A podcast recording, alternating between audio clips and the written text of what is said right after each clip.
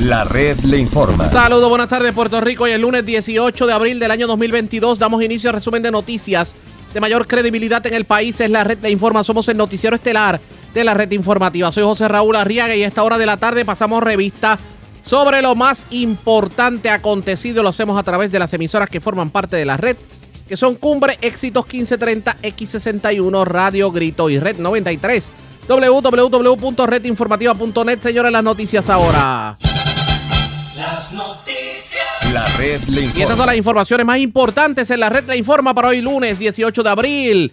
El negociado de investigaciones especiales diligenció una orden de allanamiento en el municipio de Caguas. El requerimiento de información es parte de una investigación de la División de Integridad Pública. De hecho, el alcalde confirma que es parte de un referido que él personalmente hizo en contra del presidente de la legislatura municipal. Confirmado el traspaso del parque ceremonial de Caguán en Utuado al municipio, no va y punto. Senado confirma que no se aprobará la medida. Volverá el uso obligatorio de la mascarilla en lugares cerrados, así se estaría haciendo público esta semana ante el alza en positividad en casos COVID.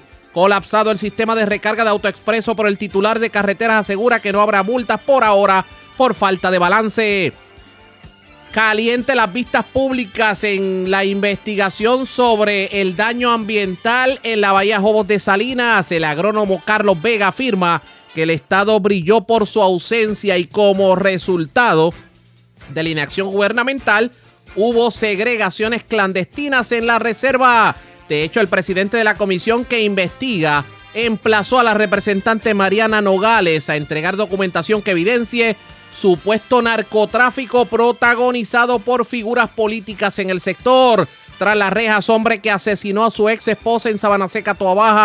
Muere motociclista en accidente en la recta de Llanos en Aybonito. Vivo de milagro, hombre herido de Valencidra. En condición estable paracaidista que se lesionó al caer en playa de Arecibo. Siete estudiantes afectados por emanaciones de gases en escuela de Utuado. Y delincuentes asaltan hombre en carretera de Morovis. Esta es la red informativa de Puerto Rico.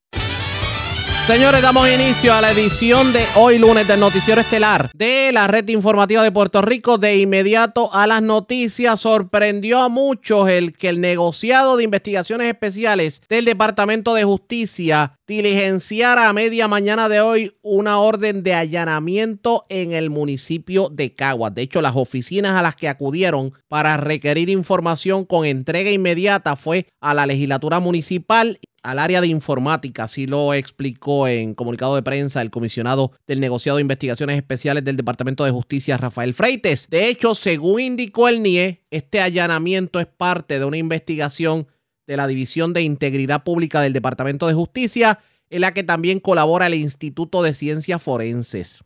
Dice el funcionario que pues en este caso no participan las autoridades federales y que el allanamiento transcurrió con normalidad sin, digamos, inconvenientes con los allí presentes. Sin embargo, no quiso el funcionario arrojar prenda de si en efecto hay políticos envueltos en medio de esa investigación. Así que ustedes pendientes a la red informativa, que tan pronto tengamos ampliación sobre esta información, vamos a estar compartiéndola con ustedes. Bueno.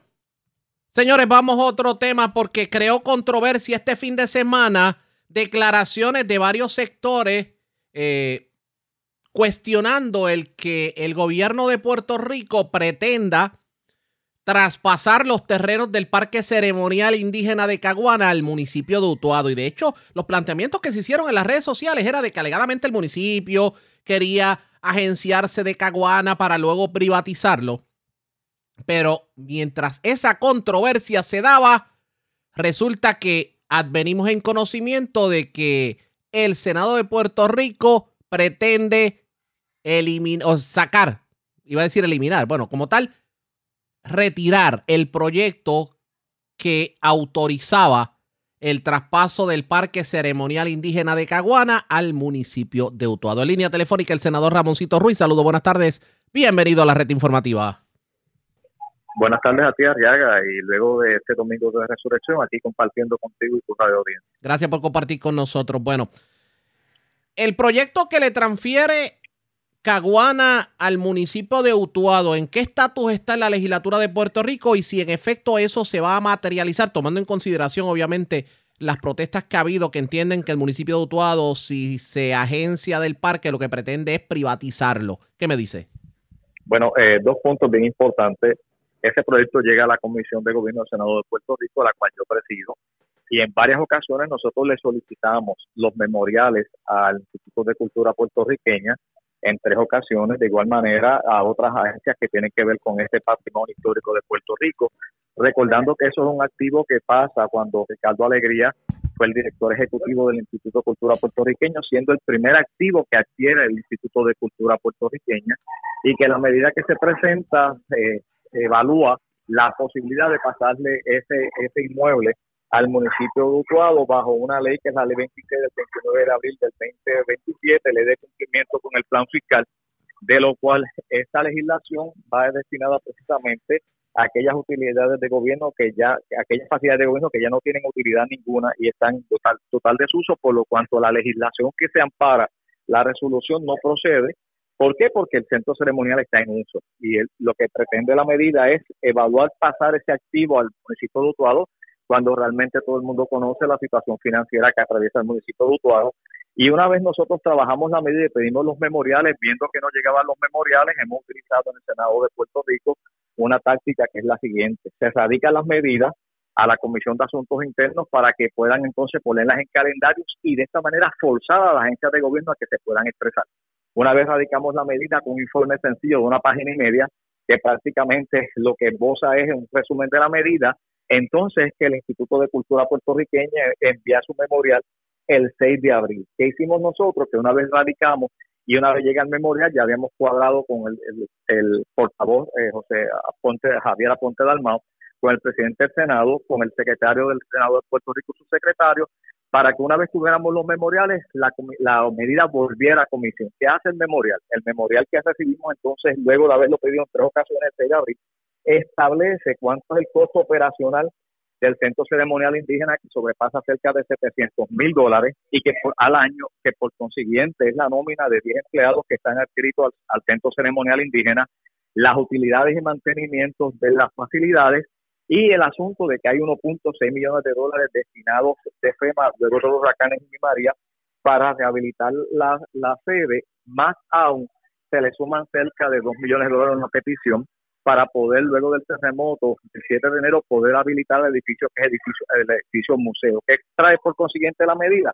Que es evaluar este asunto. Se le pidió al municipio de Utuado de igual manera un memorial para conocerlo, pero la más importante aquí es la eh, que envía el Instituto de Cultura puertorriqueña que hace constar lo que envuelve este activo y este patrimonio para no solamente Utuado, sino para el Caribe y, y las personas que nos visitan a nosotros, que es el primer activo que tiene el Instituto de Cultura y lo que significa para la historia de nuestro país presentar Pero la cultura aquí, aquí viene mi duda.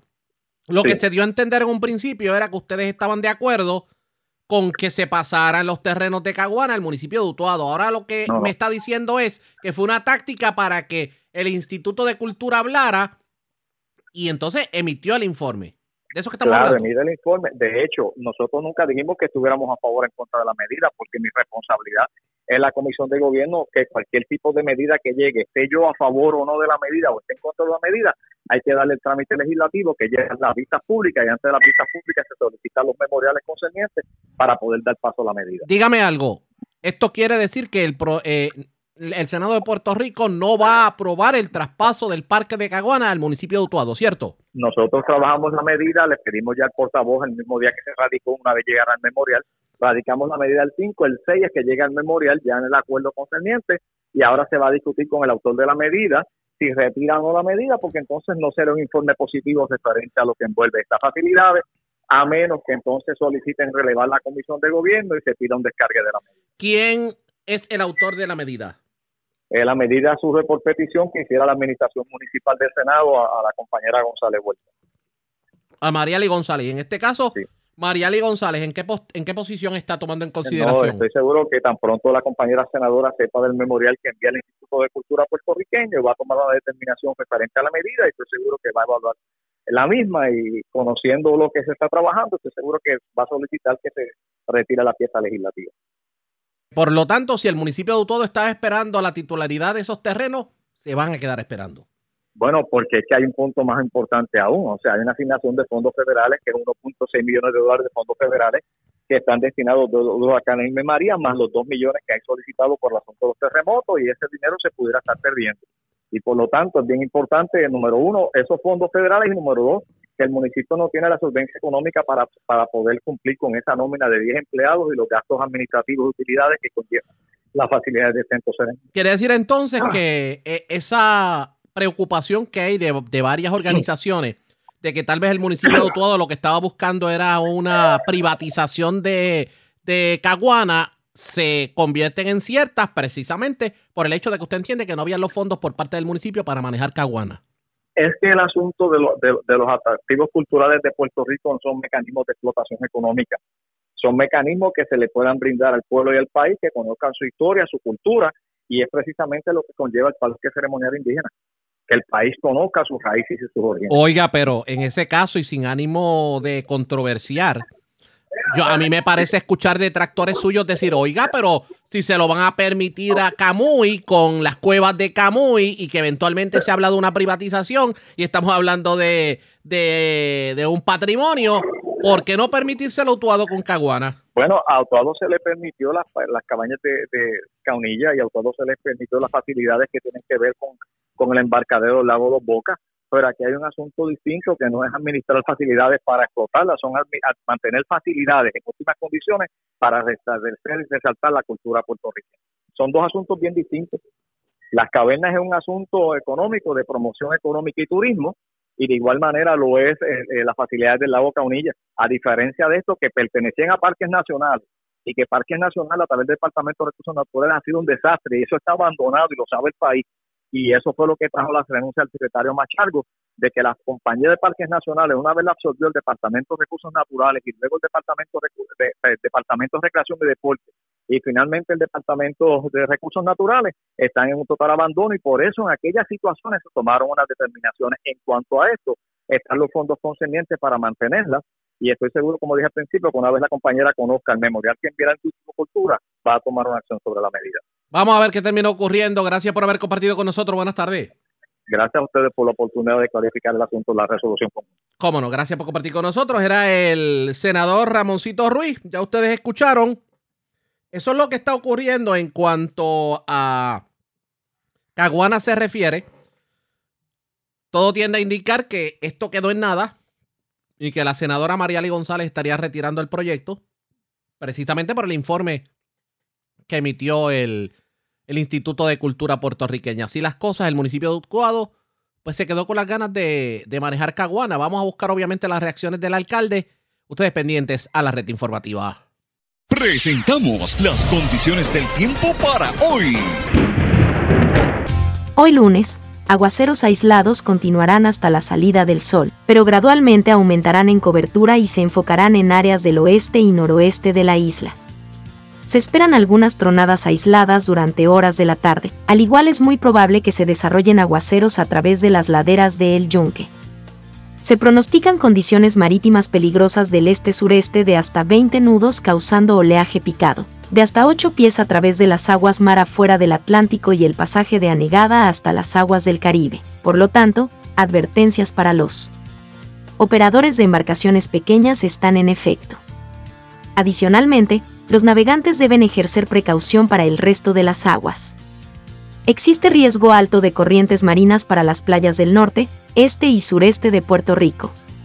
En el resto del área, el riesgo es moderado. Se espera riesgo bajo de corrientes marinas de Rincón a Boquerón. Estas condiciones deben comenzar a mejorar el miércoles. En la red informativa de Puerto Rico, este fue el informe del tiempo. La red le informa. Señores, regresamos a la red Le Informa, el noticiero estelar de la red informativa, edición de hoy lunes. Gracias por compartir con nosotros, señores. Hay una situación que se ha estado viviendo desde el pasado sábado. Las personas que pretenden hacer recargas en AutoExpreso, ya sea por la página, por la aplicación en el celular o en los carriles de recarga, no han podido porque el sistema se encuentra en mantenimiento. Pero aparentemente hubo situaciones con la compañía que maneja AutoExpreso y como que se tardó más de lo usual lo que tiene que ver con el mantenimiento del sistema. Esto ha provocado que se haya tenido que abrir a más días el tiempo que tienen las personas para recargar y que no caigan en multa. Yo tengo en línea telefónica al director ejecutivo de la Autoridad de Carreteras. Quiero hablar con él sobre el particular porque hay preocupación de la ciudadanía, el temor de que tal vez puedan caer en, en boleto a pesar de que hay el dinero para recargar las cuentas. Saludos, buenas tardes, ingeniero. Bienvenido a la red informativa. Saludos, buenas tardes, Arriaga. Saludos y gracias. Saludos a toda la radio audiencia. Y gracias por compartir con nosotros. Bueno, ¿qué está ocurriendo en Autoexpreso? Cuéntame. Sí, el sábado por la mañana, eh, PAM, la compañía operadora de Autoexpreso, nos alertó de que tenían una situación que tenían que entrar el sistema en, mantenimiento. Usualmente estos son un mantenimientos eh, relativamente rápidos, de unas dos o tres horas. Eh, pero ya el sábado por la tarde nos notificaron que estaban teniendo experimentando una situación que les afectaba subir subir el sistema. Esto se dilató ayer domingo y al día de hoy, ¿verdad? Lunes, no tienen certeza de cuándo puedan subir el sistema. Estamos hablando de un sistema, Riaga, eh, que viene de la década del 2000, o sea, que es un sistema relativamente viejito, eh, muy complejo, eh, y se está trabajando 24/7. Inclusive traen expertos de Estados Unidos que están llegando hoy a la una de la tarde a incorporarse al grupo de trabajo para atender esto con la celeridad que se necesita. Eh, y es por esto que le notificamos a toda la ciudadanía que puede estar completamente tranquilos, pueden seguir transitando por las autopistas, no va a incurrir en ningún tipo de multas.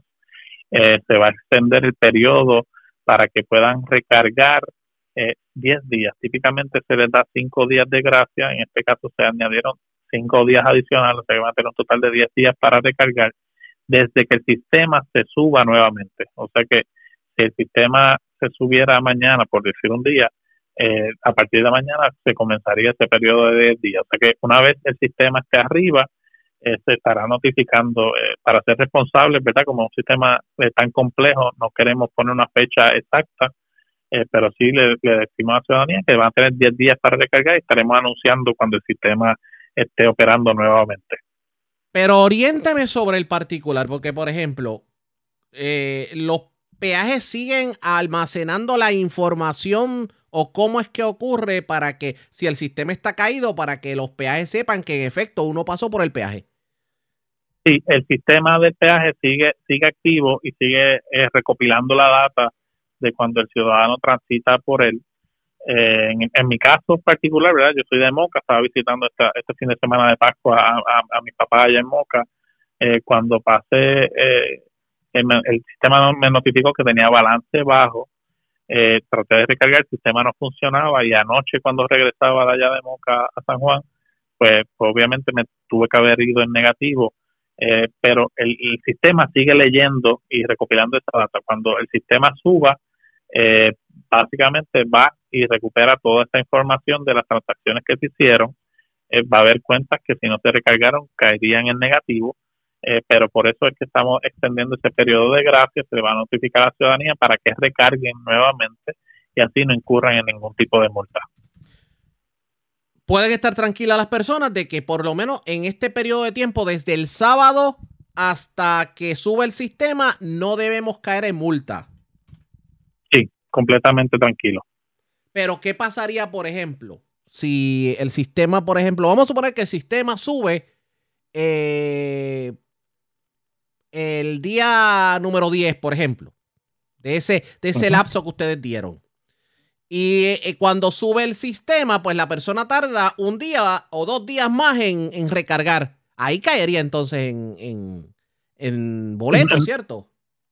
No, Arriaga, porque eh, digamos que sea el día 10, ahí es que comienzan los 10 días para recargar. O sea que eh, no importa cuando el sistema suba, la persona va a tener, luego que el sistema suba, eh, va a tener 10 días para recargar, o sea que, y lo estaremos anunciando ampliamente para que la ciudadanía esté, consciente de cuándo es que está el sistema, o sea que no va a incurrir en ningún tipo de multa, va a tener 10 días para recargar luego que el sistema está arriba. Las personas pueden estar tranquilas. Esto, eh, en cuando habla, hablamos de mantenimiento o hablamos de avería realmente, porque un mantenimiento, ¿por qué demorar tanto? ¿Qué, explicación le dieron en AutoExpreso? es un, es un sistema que es complejo, eh, ¿verdad? Con unas bases de datos eh, eh, bastante amplias. Estamos hablando de un sistema que opera con millones de transacciones. eh, por ejemplo, en un día estamos hablando de 900 mil hasta un millón de transacciones por día, eh, que es sumamente complejo. Estamos hablando de todas las autopistas en Puerto Rico, inclusive las que tienen eh, Metropista, la PR22, la PR5, el puente Teodoro Moscoso, y las que opera la autoridad de carretera, la PR52, la 53, la 76 y la 20. O sea que es un sistema bastante amplio, eh, lo que nos indican que son unas bases de datos eh, bien, bien robustas, que toma un tiempo poder subirlas, eh, y entonces cuando estaban dando el mantenimiento eh, y todavía están haciendo el análisis forense, ¿verdad? Para, para ver bien qué fue lo que sucedió, de estas, de estas cosas se hacen lecciones aprendidas y cómo robustecer el sistema. Eh, para que para que esté mucho más eh, resiliente a este tipo de, situaciones pero no no no estamos solamente dependiendo de eso estamos ya en un proceso activo para reemplazar el sistema por completo eh, y tener un sistema básicamente nuevo eh, en octubre del año pasado salió una solicitud de propuestas para básicamente lo que si lo vemos como una computadora lo que sería el hardware eh, reemplazarlo. Ya estas propuestas no llegaron, se están analizando para cambiar todo el sistema de cámara, los gantries, todo, todo ese sistema se va a estar reemplazando. Eh, y a su vez, ahora en abril eh, vamos a estar lanzando también una licitación, RFQ, luego un RFP, para eh, un, un, nuevo operador del sistema. O sea que estamos hablando que para el 2023 vamos a tener un sistema completamente nuevo. Eh, y, resiliente para, para el beneficio de los, de los usuarios. Quiero aprovechar que lo tengo en línea telefónica porque muchos se preguntan, ¿cómo van los proyectos de carreteras últimamente? ¿Cuántos proyectos están en, turno? Eh, ¿Cómo van los planes de ustedes como carretera? Sí, eh, gracias por la pregunta. Eh, estamos trabajando arduamente. el año pasado, de enero a diciembre, desembolsamos sobre 263 millones de dólares a la economía de Puerto Rico. No estamos hablando de proyectos obligados ni en diseño. Eso fue directamente a la economía de Puerto Rico. Eh, ya para finales del año pasado habían casi 200 millones de dólares también eh, en subasta. Estamos activamente lanzando proyectos nuevos eh, y estamos trabajando ya en la programación de las subastas de este año y de los próximos cinco años, que son el programa de mejoras capitales de, la autoridad de carretera, eh, cosas tan icónicas como el puente atirantado, que, que, que desde que se inauguró no se ha podido utilizar eh, con su propósito de dos carriles ida y vuelta, ¿verdad? Básicamente cuatro carriles, eh, solamente ahora mismo tiene dos carriles, esta subasta se lanzó recientemente, estamos esperando ya en los próximos meses tener el licitador que, que traiga el mejor valor para el pueblo de Puerto Rico y seleccionarlo para que entonces arregle ese puente. Tenemos otros proyectos como el de la eh, PR2 allá en el área de Sabana Grande, Guánica, un segmento de carretera que está muy malo. Sí, no, definitivo. ese eh, tramo entre Guánica, la llamada recta del Valle de Laja, entre Guánica y Sabana Grande. Correcto, correcto. E, ese, ese proyecto, estamos hablando de una inversión de sobre 34 millones de dólares. Eh, se recibieron eh, propuestas para el mismo y eh, la Junta de Subasta se, se encuentra analizando. En su momento se anunciará, ¿verdad?, eh, el licitador agraciado para este proyecto que hace falta, tanta falta en, en este segmento de carretera. Y asimismo, eh, eh, tenemos proyectos a través de todo Puerto Rico. En Camuy estamos culminando los proyectos de mejora a la seguridad que incluyen guardrails, mejora a los puentes, pavimentación, en la PR, en Ramal 8, acá en San Juan también. Eh, recientemente estuve en Yauco, en el, en el puente de la 359, que se vio afectado por los terremotos del 2020 eh, y estaban instalando ya las vigas. O sea que tenemos proyectos a través de todo Puerto Rico eh, y el enfoque, verdad, es que, la ciudadanía se pueda beneficiar de, unas vías mucho, más, mucho mejores.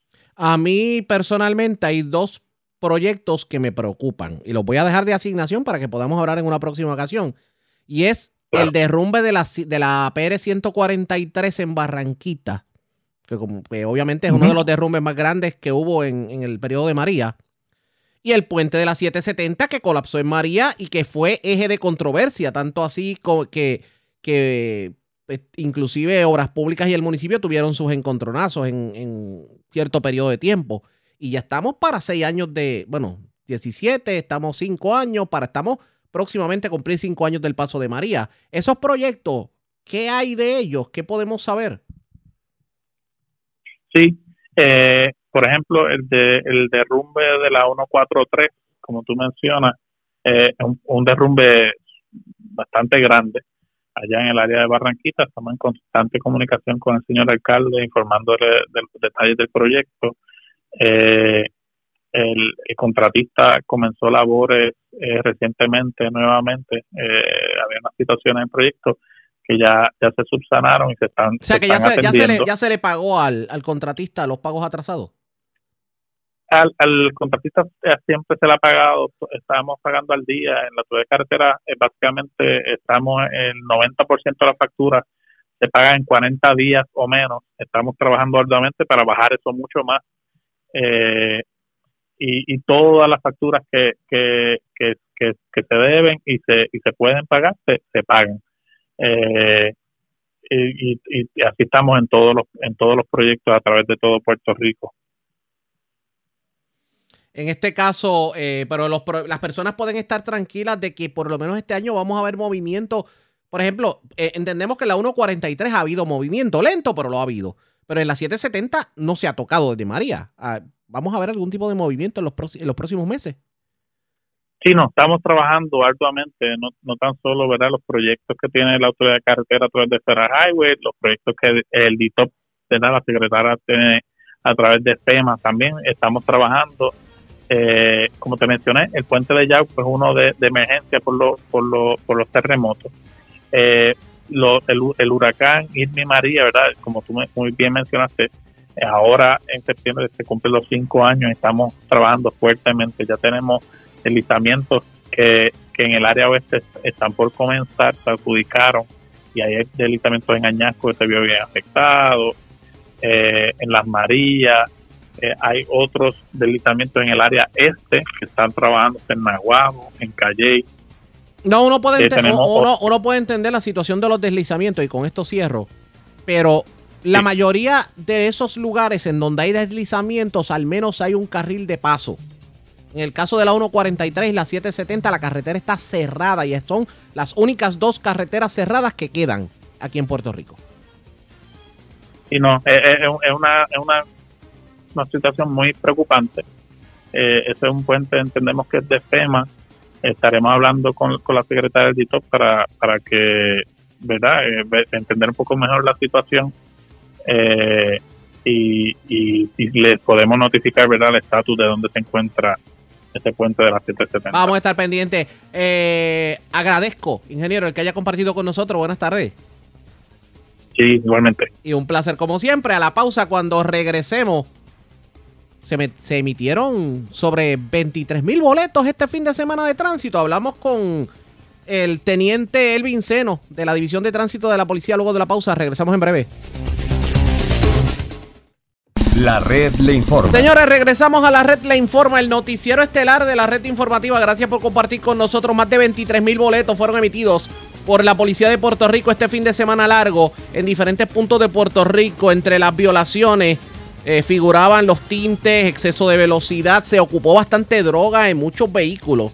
Y de hecho eh, se intervino con un sinnúmero de Fortrax en las vías de rodaje. Así lo dijo a la red informativa de Puerto Rico el portavoz de la División de Tránsito de la Policía, el teniente Elvin Seno, quien confirmó que este tipo de intervenciones van a continuar en las próximas festividades. La que tenemos más cercana es el fin de semana del Día de las Madres y por ahí viene el verano, que obviamente van a estar muy pendientes a lo que ocurre. Escuchemos parte de lo que nos dijo el teniente Elvin Seno. Bien, eh, el comisionado Antonio López Figueroa asignó todos los recursos de negociado a la Policía de Puerto Rico para un patrullaje preventivo intensivo. Esto en las áreas costeras, en las distintas avenidas principales y centros comerciales. Lamentablemente, tengo que informarles que hubieron tres accidentes de carácter fatales. Eh, uno fue en el municipio de Juanaría, otro fue en San Juan, frente a la, eh, la estación eh, de energía eléctrica de Monacillo, y otro fue en, en Aybonito. Eh, lamentablemente, dos peatones de edad de 85 años, una peatón, otra de 55, fueron impactadas por, por un conductor de vehículo, lamentablemente falleciendo en el lugar. mientras un motociclista lo hacía a velocidad negligentemente, impactó un vehículo, falleciendo posteriormente en el hospital Menonita en el Bonito. Pero fuera de eso, el, el trabajo que hizo el negociado Patrias de Carretera fue uno muy bueno. Se pidieron 23.360 boletos por violaciones a la, a la ley 22 de tránsito. ¿Cuántos boletos me dio? 23 mil. 23.360 boletos. Hubieron 12 arrestos por sustancias controladas, hubieron 6 arrestos por ley de armas, se ocuparon 27 bolsitas de marihuana, 7 pistolas, 22 vehículos para confiscar, dos vehículos que figuraban hurtados los recuperamos, dos motoras Scramble que transitaban ilegalmente por las vías de rodaje se ocuparon para, para la confiscación, 136 arrestos por embriaguez. En realidad fue muy buena nuestra labor. Eh, de el 2021 teníamos 97 fatalidades, en lo que va del 2022 tenemos 70, estamos menos 27 fatalidades que hicimos nuestra misión. No queremos que haya más muertes en las carreteras, pero la presencia policial se hizo sentir este fin de semana. De hecho, notamos este fin de semana y usted nos orienta sobre el particular este fin de semana en Fajardo. Las autoridades intervinieron con un grupo de personas con Ford Track, pero estas personas estacionaron los Ford Track en una residencia y obviamente esto evita que la policía de Puerto Rico pueda confiscar Ford Tracks. Eh, ¿Qué pasó en ese incidente que vimos en las redes sociales? Bueno, este, eso fue la unidad motorizada de, de Fajardo. Eh, la policía de Puerto Rico, obviamente, si ve esos eh, en movimiento y, y penetra en una residencia, tiene la autoridad de entrar a la residencia y ocupar los mismos, porque ya vio que se cometió un delito. Hay que ver cuáles fueron las circunstancias que rodearon este caso, que no las tengo conmigo, pero en realidad, porque lo hayan escondido, la policía puede entrar y ocuparlo, siempre y cuando lo haya visto en movimiento en la vía de joda. En este caso, eh, Ford Tracks vimos menos en las carreteras que en otras ocasiones. ¿Esto se lo podemos atribuir a las intervenciones de la policía? Definitivamente, la policía ha hecho su trabajo y hemos confiscado un sinnúmero. No tengo la cantidad específica ahora de Ford y motoristas Scramble. En realidad, estas personas saben que eh, se ponen en riesgo su vida y las de otras personas. Nosotros continuamos exhortando lo que estos vehículos que lo hagan de manera ilegal, que lo utilicen en áreas dedicadas para esto. Hay fincas ya en distintas partes de Puerto Rico que le permiten eh, eh, para el uso y disfrute de este tipo de, de máquinas. En la vía de rodaje pues no pueden estar. Y se pasa aquellos que en el pasado le dieron tablilla, eh, nosotros estamos interviniendo con ellos y el que tenga tablilla la estamos ocupando y enviándola al Departamento de Transportación y Obras Públicas que se encargará de realizar una investigación. Comparado con el año pasado, este año se Muy dieron bien. más boletos, supongo. Hubo más intervenciones por parte de la policía. No, definitivamente eh, nuestro negociado fue reforzado con, con distintos agentes de las distintas comandancias de área. Hubo más presencia eh, policíaca de parte de nosotros. Obviamente tenemos ahora este año unos vehículos nuevos que el año pasado no los teníamos. En realidad es una combinación entre personal y equipo fue muy buena y favorable para el éxito de este plan de trabajo. ¿En dónde se, di- se dieron la mayor cantidad de intervenciones y dónde se emitieron la mayor cantidad de boletos? ¿En qué parte de Puerto Rico? te tengo que decir a nivel de toda la isla, eh, pero el de más intervenciones por sustancias controladas y armas fue el área de, de Cabo Rojo y Mayagüez. Que, eh, que esa zona estuvo bastante intensa entonces. Sí, Eh. la mayoría de- del pueblo de Puerto Rico acudió a visitar esas playas, por ende hubo que realizar más intervenciones. ¿Con qué fue lo peor que se encontraron en la carretera este fin de semana? Lo peor, los accidentes fatales. Eso es lo peor para mí. Yo no quisiera que hubiese ninguno. Eh, bueno para nosotros que sacamos esas armas de fuego de la carretera, esas sustancias que pudieron haber llegado a algún familiar nuestro. En este caso, eh, este fin de semana se habló mucho, por ejemplo, del accidente que ocurrió con el vehículo de alta gama en la autopista. ¿De eso hay algún tipo de información nueva que podamos tener? Eh, continuamos prácticamente en los mismos resultados de la investigación inicial. El factor eh, que, llevó a cabo este accidente fue factor velocidad. El conductor negligente es el que pierde la vida en el accidente. Han llegado un sinnúmero de informaciones que da que iban regateando, pero estamos en mira de, de corroborar esas informaciones y ver si, si podemos detectar algunos de los vehículos que, que si en verdad estaba regateando, algunos de los vehículos que participó. Esto es un ejemplo de lo que va a estar ocurriendo en el próximo verano y en otras festividades. Ya el próximo fin de semana festivo que tenemos es el fin de semana de las madres. Fíjate, y, y vamos a estar, vamos a estar bien enérgicamente con, con estos planes de trabajo. No funcionó para el de Semana Santa, lo vamos a continuar. Eh, eh, obviamente, si hay que hacerle algunas mejorías, se las vamos a hacer, pero vamos a continuar para que el éxito del mismo continúe y no haya muertes en las vías de joder. Me preguntan del boceteo, ¿qué, ¿qué si algo ha hecho la policía con los vehículos que van en la carretera con exageradas bocinas y música muy alta? Mira, en realidad la policía ahora mismo, a menos que exista el código de orden público en los municipios que lo tengan, pues pueden expedir la correspondiente multa. De lo contrario, si está tapando la visibilidad de, del conductor del vehículo y de los pasajeros, pues solamente tenemos para pedirle una multa por obstruir la visibilidad.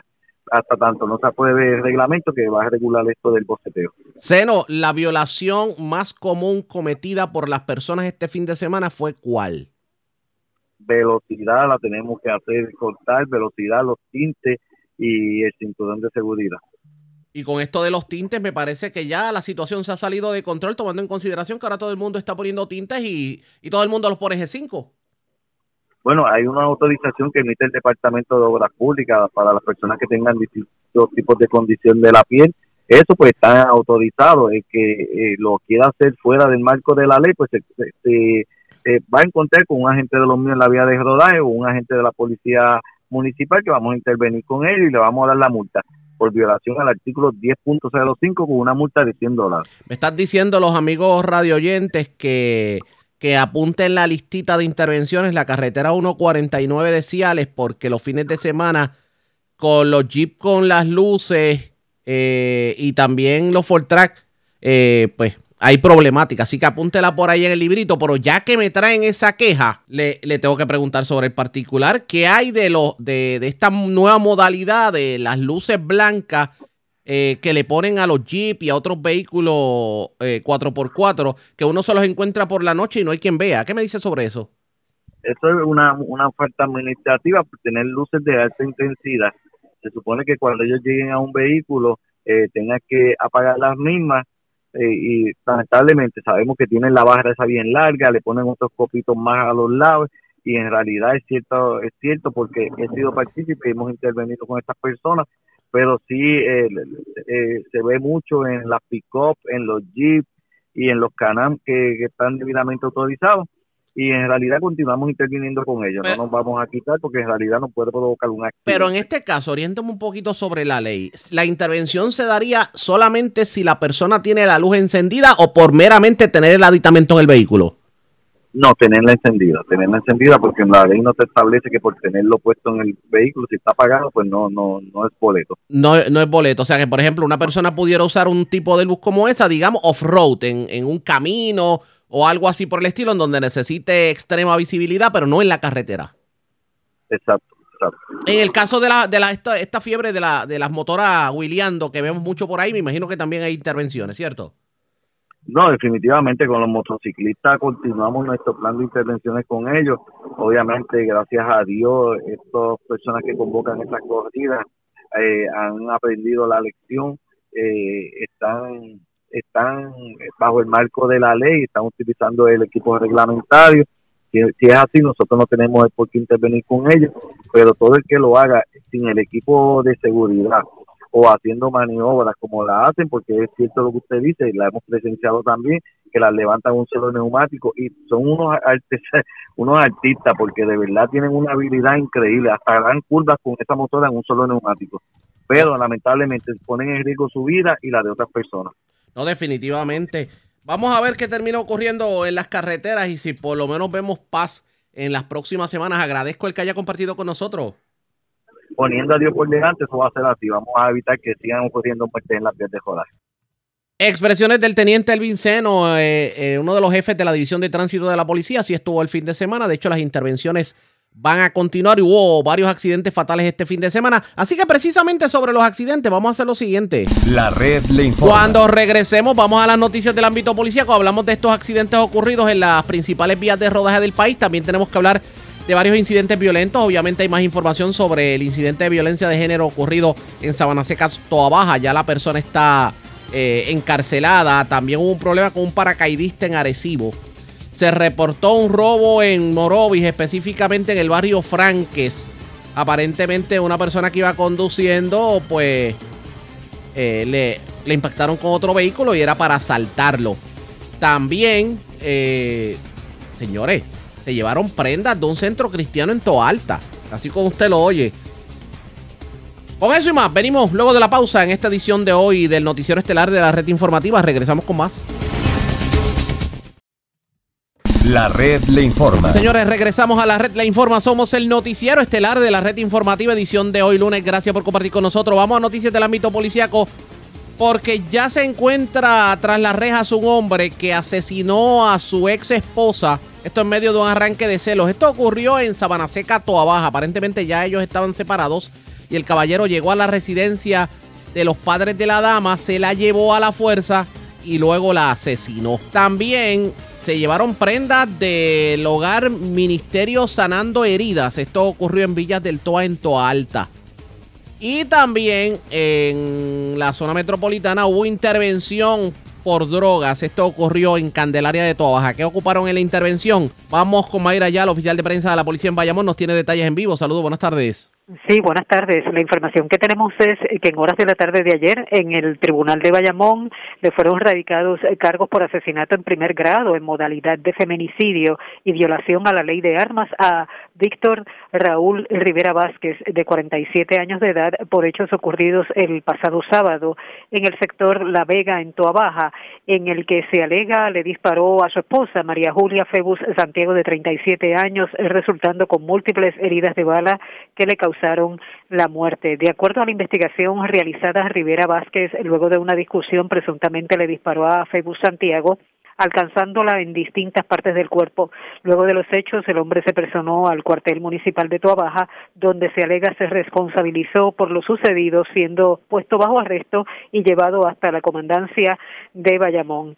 El caso fue investigado por el agente Carlos Lafontaine y supervisado por el sargento Julio Figueroa del CIC de Bayamón. La fiscal Lourdes Ramírez instruyó erradicarle cargos al imputado por asesinato en primer grado en modalidad de feminicidio y por apuntar y disparar en violación a la ley de armas. El mismo fue llevado ante la juez eh, Aida Meléndez Guarbe, quien le señaló una fianza de 500 mil, la cual no prestó, siendo ingresado en la cárcel regional de Bayamón hasta la vista preliminar pautada para el 28 de abril y también se informa que una apropiación ilegal se reportó en la tarde de ayer en el hogar Ministerio Sanando Heridas eh, ubicado en Villa del Toa, en Toa Alta, en el que se alega que hurtaron prendas valoradas en miles de dólares. De acuerdo a la información preliminar, alega Ramón Aponte que de este lugar se apropiaron de un reloj marcarrado color oro y blanco, dos sortijas color oro amarillo y oro blanco y una sortija color oro con diamantes,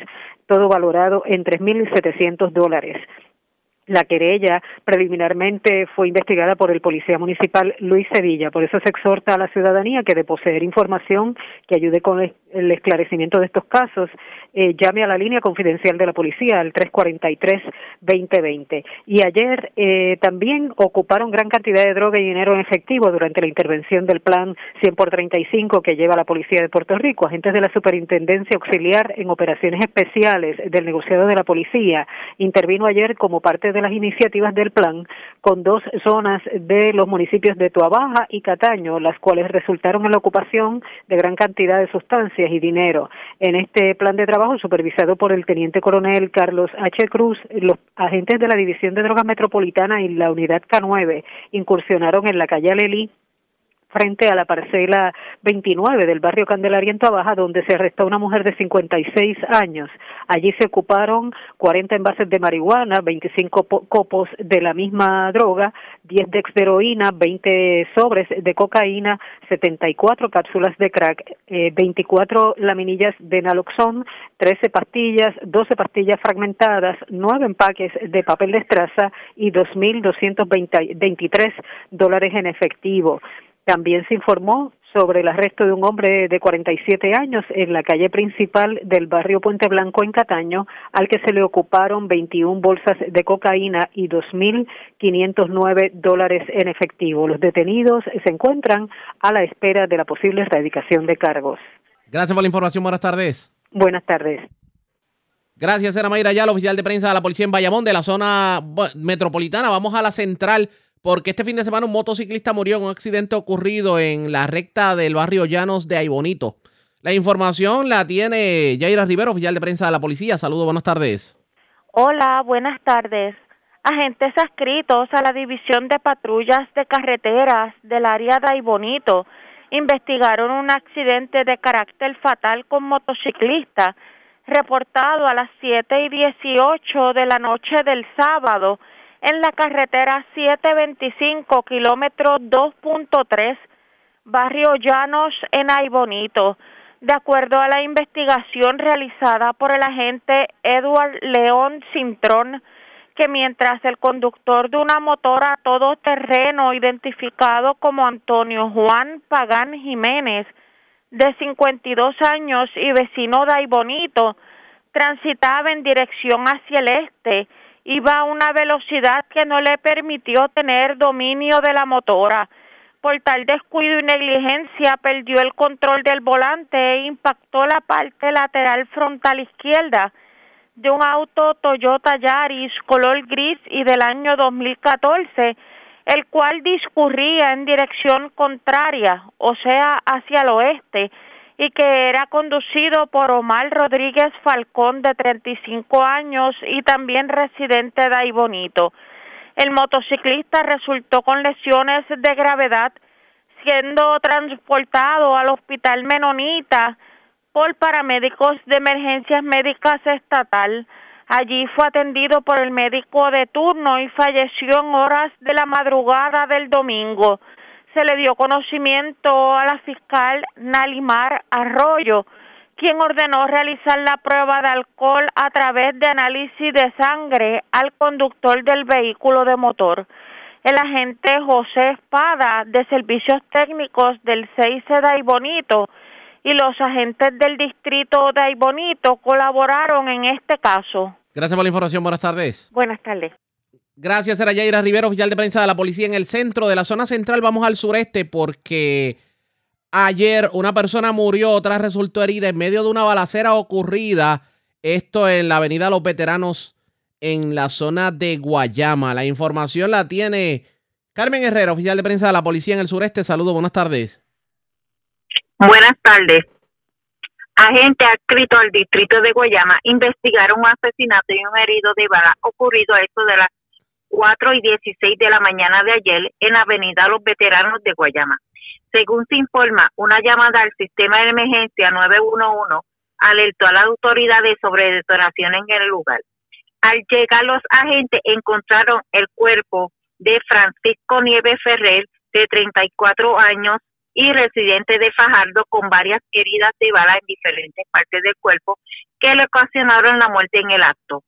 Con él se encontraba un joven de 24 años quien llegó hasta el Hospital Menonita de Guayama en un auto privado donde recibió atención médica por una herida de bala en una pierna y fue referido al Centro Médico de Río Piedra. El agente Monte, adscrito a la División de Homicidio del Cuerpo de Investigaciones Criminales de Guayama, junto a la fiscal Alba Bermúdez se hicieron cargo de la investigación. Es lo que tenemos por el momento. Buenas tardes. Y buenas tardes para usted también. Gracias, era Carmen Herrera, oficial de prensa de la policía en Guayama. Del sureste vamos al sur de Puerto Rico porque una persona fue encontrada muerta dentro de una cabaña del motel El Edén, esto en Juana Díaz. También eh, se encontraron sustancias controladas en medio de una intervención en el barrio Tamarindo de Ponce. También eh, ocuparon armas en el Salistral, esto en la playa de Ponce, y también se intervino con dos jóvenes. Una intervención vehicular también en la zona sur de Puerto Rico. Ocuparon drogas en el vehículo. Luz Morel, oficial de prensa de la policía en Ponce, con detalles. Saludos, buenas tardes. Muy buenas tardes a todos.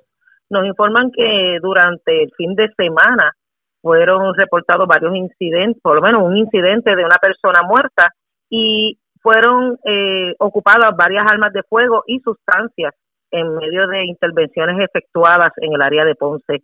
Según se informó inicialmente, en horas de la noche de ayer, 17 de abril, fue reportada una persona muerta en, el, en una de las habitaciones del motel Edén, ubicado en la carretera 149 en Juanadía. Según se informó, fue recibida mediante llamada al sistema de emergencias 911 sobre un caso médico en el mencionado lugar. Para médicos de emergencias médicas estatales estos llegaron a, dicha habitación determinando ausencia de signos vitales. Posteriormente, el hombre fue identificado como José Vázquez, de 37 años, y el cual según se informó, padecía de varias condiciones de salud. Al lugar se personaron los agentes Héctor Capa de Homicidio y Pedro Soto de Servicios Técnicos, quienes hicieron cargo de la investigación. Fiscal Limaris Cobian, esta expidió boleta y ordenó el traslado del cuerpo a ciencia forense para fines de autopsia. También tenemos que en fecha de la madrugada de ayer fue reportado sobre la ocupación de varias armas de fuego y municiones. Esto en medio de una mientras se realizaba una una investigación de querellas sobre disparos en el mencionado sector barriada Caribe en el barrio playa, del del barrio La Playa en Ponce según se informó allí fueron ocupadas dos pistolas Glock modelo 23 calibre 40 una de estas modificada para disparar automática. También tenemos una pistola adicional calibre 5.7 por 28 un rifle 11 cargadores para calibre 40, 236 municiones calibre 40, 77 municiones calibre 5.7, 6 cargadores para rifles, 67 municiones eh, para rifles, un cargador tipo tambor, 16 municiones calibre 45. Relacionado a este hallazgo se continúa la investigación. También tenemos que se efectuó una intervención en el Boulevard Miguel Apou, en un centro comercial, eh, conocido como Plaza Nuevo Mundo. Eh, allí fue intervenido eh, el conductor del vehículo y su ocupante, donde en medio de dicha intervención fue ocupado un, un envase cilíndrico que contenía en su interior picadura de marihuana y en el lugar se arrestaron a dos hombres entre las edades de 24 y 19 años respectivamente. Además, se procedió a ocupar para investigación el vehículo de motor Toyota modelo Corolla color gris del año 2017. Los arrestados fueron citados para una fecha posterior por instrucciones de fiscalía. Este trabajo fue en cooperación con agentes de la División de Vehículos Hurtados, Unidad Canina, Planzona y personal de la Comandancia de Ponce. Esto como el plan de trabajo de por agentes adscritos a Strike Force de Fuerzas Conjuntas. También tenemos que en el barrio Tamarindo en horas de la tarde del 16 de abril, agentes adscritos al a la División de Drogas y Narcóticos de la Superintendencia Auxiliar de Operaciones Especiales eh, realizaron el hallazgo de sustancias controladas como parte de la iniciativa del Plan de Trabajo 100 por 35, mientras los agentes realizaban patrullajes preventivos por los sectores de alta incidencia. Fue hallado en un área yerma que ubica en la calle San Antonio, un bolso plástico y el cual contiene en su interior 24 bolsitas y 10 envases cilíndricos conteniendo en su interior picadura de marihuana, 39 dex de heroína, 22 bolsitas de cocaína en su modalidad de crack, 9 bolsitas de cocaína y 19 dólares en efectivo. Eh, relacionado a este hallazgo se estará consultando ante un magistrado para el decomiso del mismo. Eso es lo que tenemos hasta el momento. Gracias por la información. Buenas tardes. Muy buenas tardes a todos. Era Luz Morel, oficial de prensa de la policía en Ponce. Más noticias del ámbito policiaco. En nuestra segunda hora de programación, por esta hora de la tarde, hacemos lo siguiente. La red le informa. Nos vamos a una pausa y cuando regresemos, hoy hubo vistas públicas en el caso de Bahía Jobos en Salinas y las vistas estuvieron la mar de interesantes. Les tenemos un resumen de todo lo ocurrido en la vista luego de la pausa y la identificación de la cadena. Aquí en el resumen de noticias de la red informativa. Regreso en breve con más. La red le informa. Señores, iniciamos nuestra segunda hora de programación. El resumen de noticias de mayor credibilidad en el país es La red le informa. Somos el noticiero estelar de la red informativa, edición de hoy, lunes 18 de abril. Vamos a continuar pasando revistas sobre el más importante acontecido y lo hacemos a través de las emisoras que forman parte de la red que son Cumbre, Éxitos 1530, X61, Radio Grito y Red 93, www.redinformativa.net. Señores, las noticias ahora. Las noticias. La red le informa. Y estas son las informaciones más importantes en la red le informa para hoy lunes 18 de abril. El negociado de investigaciones especiales diligenció una orden de allanamiento en el municipio de Caguas. El requerimiento de información es parte de una investigación de la División de Integridad Pública. De hecho, el alcalde confirma que es parte de un referido que él personalmente hizo en contra del presidente de la legislatura municipal. Confirmado el traspaso del parque ceremonial de Caguán en Utuado al municipio. No va y punto. Senado confirma que no se aprobará la medida. Volverá el uso obligatorio de la mascarilla en lugares cerrados. Así se estaría haciendo público esta semana ante el alza en positividad en casos COVID. Colapsado el sistema de recarga de AutoExpreso por el titular de carreteras asegura que no habrá multas por ahora por falta de balance.